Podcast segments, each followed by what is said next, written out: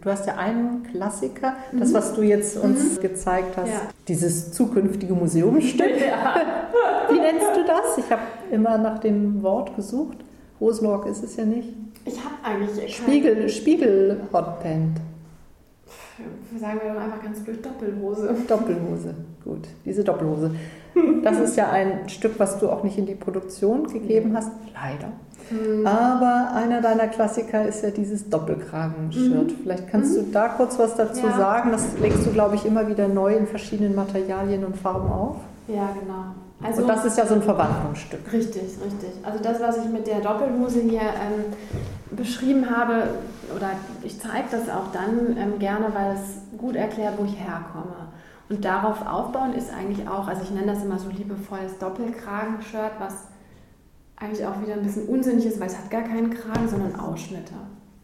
Ähm, was ist bei dem passiert? Also gerade habe ich es schon kurz angedeutet, auch da habe ich mich so mit dem Prinzip T-Shirt beschäftigt. Es ist immer ganz schön, wenn man auch zum Beispiel bei den Studenten sagt, zeichnet mir doch mal ein Shirt. Da sieht man natürlich Variationen, aber wir glauben ja alle, wir sprechen von dem Shirt und wir wissen, klar, ein T-Shirt ne, hat halt irgendwie so und so ein Ärmel und so. Ne? Aber es gibt da ja die Variation. Und ich habe einfach mal gesagt, okay, was kann ich aber mit so einem Shirt in seiner Form eigentlich noch anders machen? Und wenn ich das rein, sage ich mal, auf einem Papier mir anschaue, ne, Grundschnitt Shirt, ähm, und ich fange dann an, quasi schon im Schnitt zu verändern, indem ich, ne, sage ich mal, was spiegele, indem ich Weite dazu gebe, indem ich, in dem Moment, wo ich, sage ich mal, also klar ist natürlich auch ein normales, in Anführungszeichen, T-Shirt auch in der Mitte gespiegelt, aber in dem Moment, wo ich die Form an sich verändere, dann führt es dazu, dass ich zum Beispiel in dem Fall ähm, mehrere Ausschnitte habe, wo ich mit dem Kopf rauskommen kann. Das Shirt hat trotzdem zwei Ärmel, aber es hat ne, durch dieses Weite, ist gar nicht so einfach, das zu versuchen zu erklären. Ähm, dann hast du praktisch mehrere Möglichkeiten es am Ende zu tragen. Und da war es rein von mir so gedacht, dass ich dachte, ah, ich probiere mal, was passiert, ne? wenn ich das rein vom Schnitt so mache. Dann schneidet man es mal zu, dann näht man die Probe, zieht es mal an. Und natürlich war mir klar, wenn ich irgendwie drei Ausgänge für den Kopf habe, dass ich es unterschiedlich tragen kann. Das war auch in gewisser Weise beabsichtigt. Was ich aber alles mit diesem Teil machen kann, war mir überhaupt nicht klar. Und da kommt vielleicht dieses Spielerische wieder hinzu, dieses, sage ich mal, Ausprobieren, weil dann kamen auch Kunden dazu, die es ähm, tragen und sagen, ist total schön, Irina, was du mir erklärt hast, irgendwie kann ich so und so tragen, aber ich habe noch eine ganz neue Variante entwickelt. Ich ziehe es jetzt auf den Kopf an. Und ich dachte mir, ja, pff, wieso nicht? Und deswegen ist es so schön, dass dieses, äh, jemand hat es neulich auch im Online-Shop ähm, The Perfect Tea genannt. Das fand ich auch irgendwie schön bei The Cabinet. Ähm, und natürlich kann man sagen, perfekt, Fragezeichen, weil es gibt ja kein richtig und falsch, wie ich es anziehe.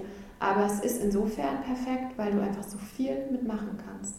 Und weil du dich damit auch ein bisschen, ich sage jetzt mal, neu erfinden kannst. Man kann es so ineinander verschlungen tragen.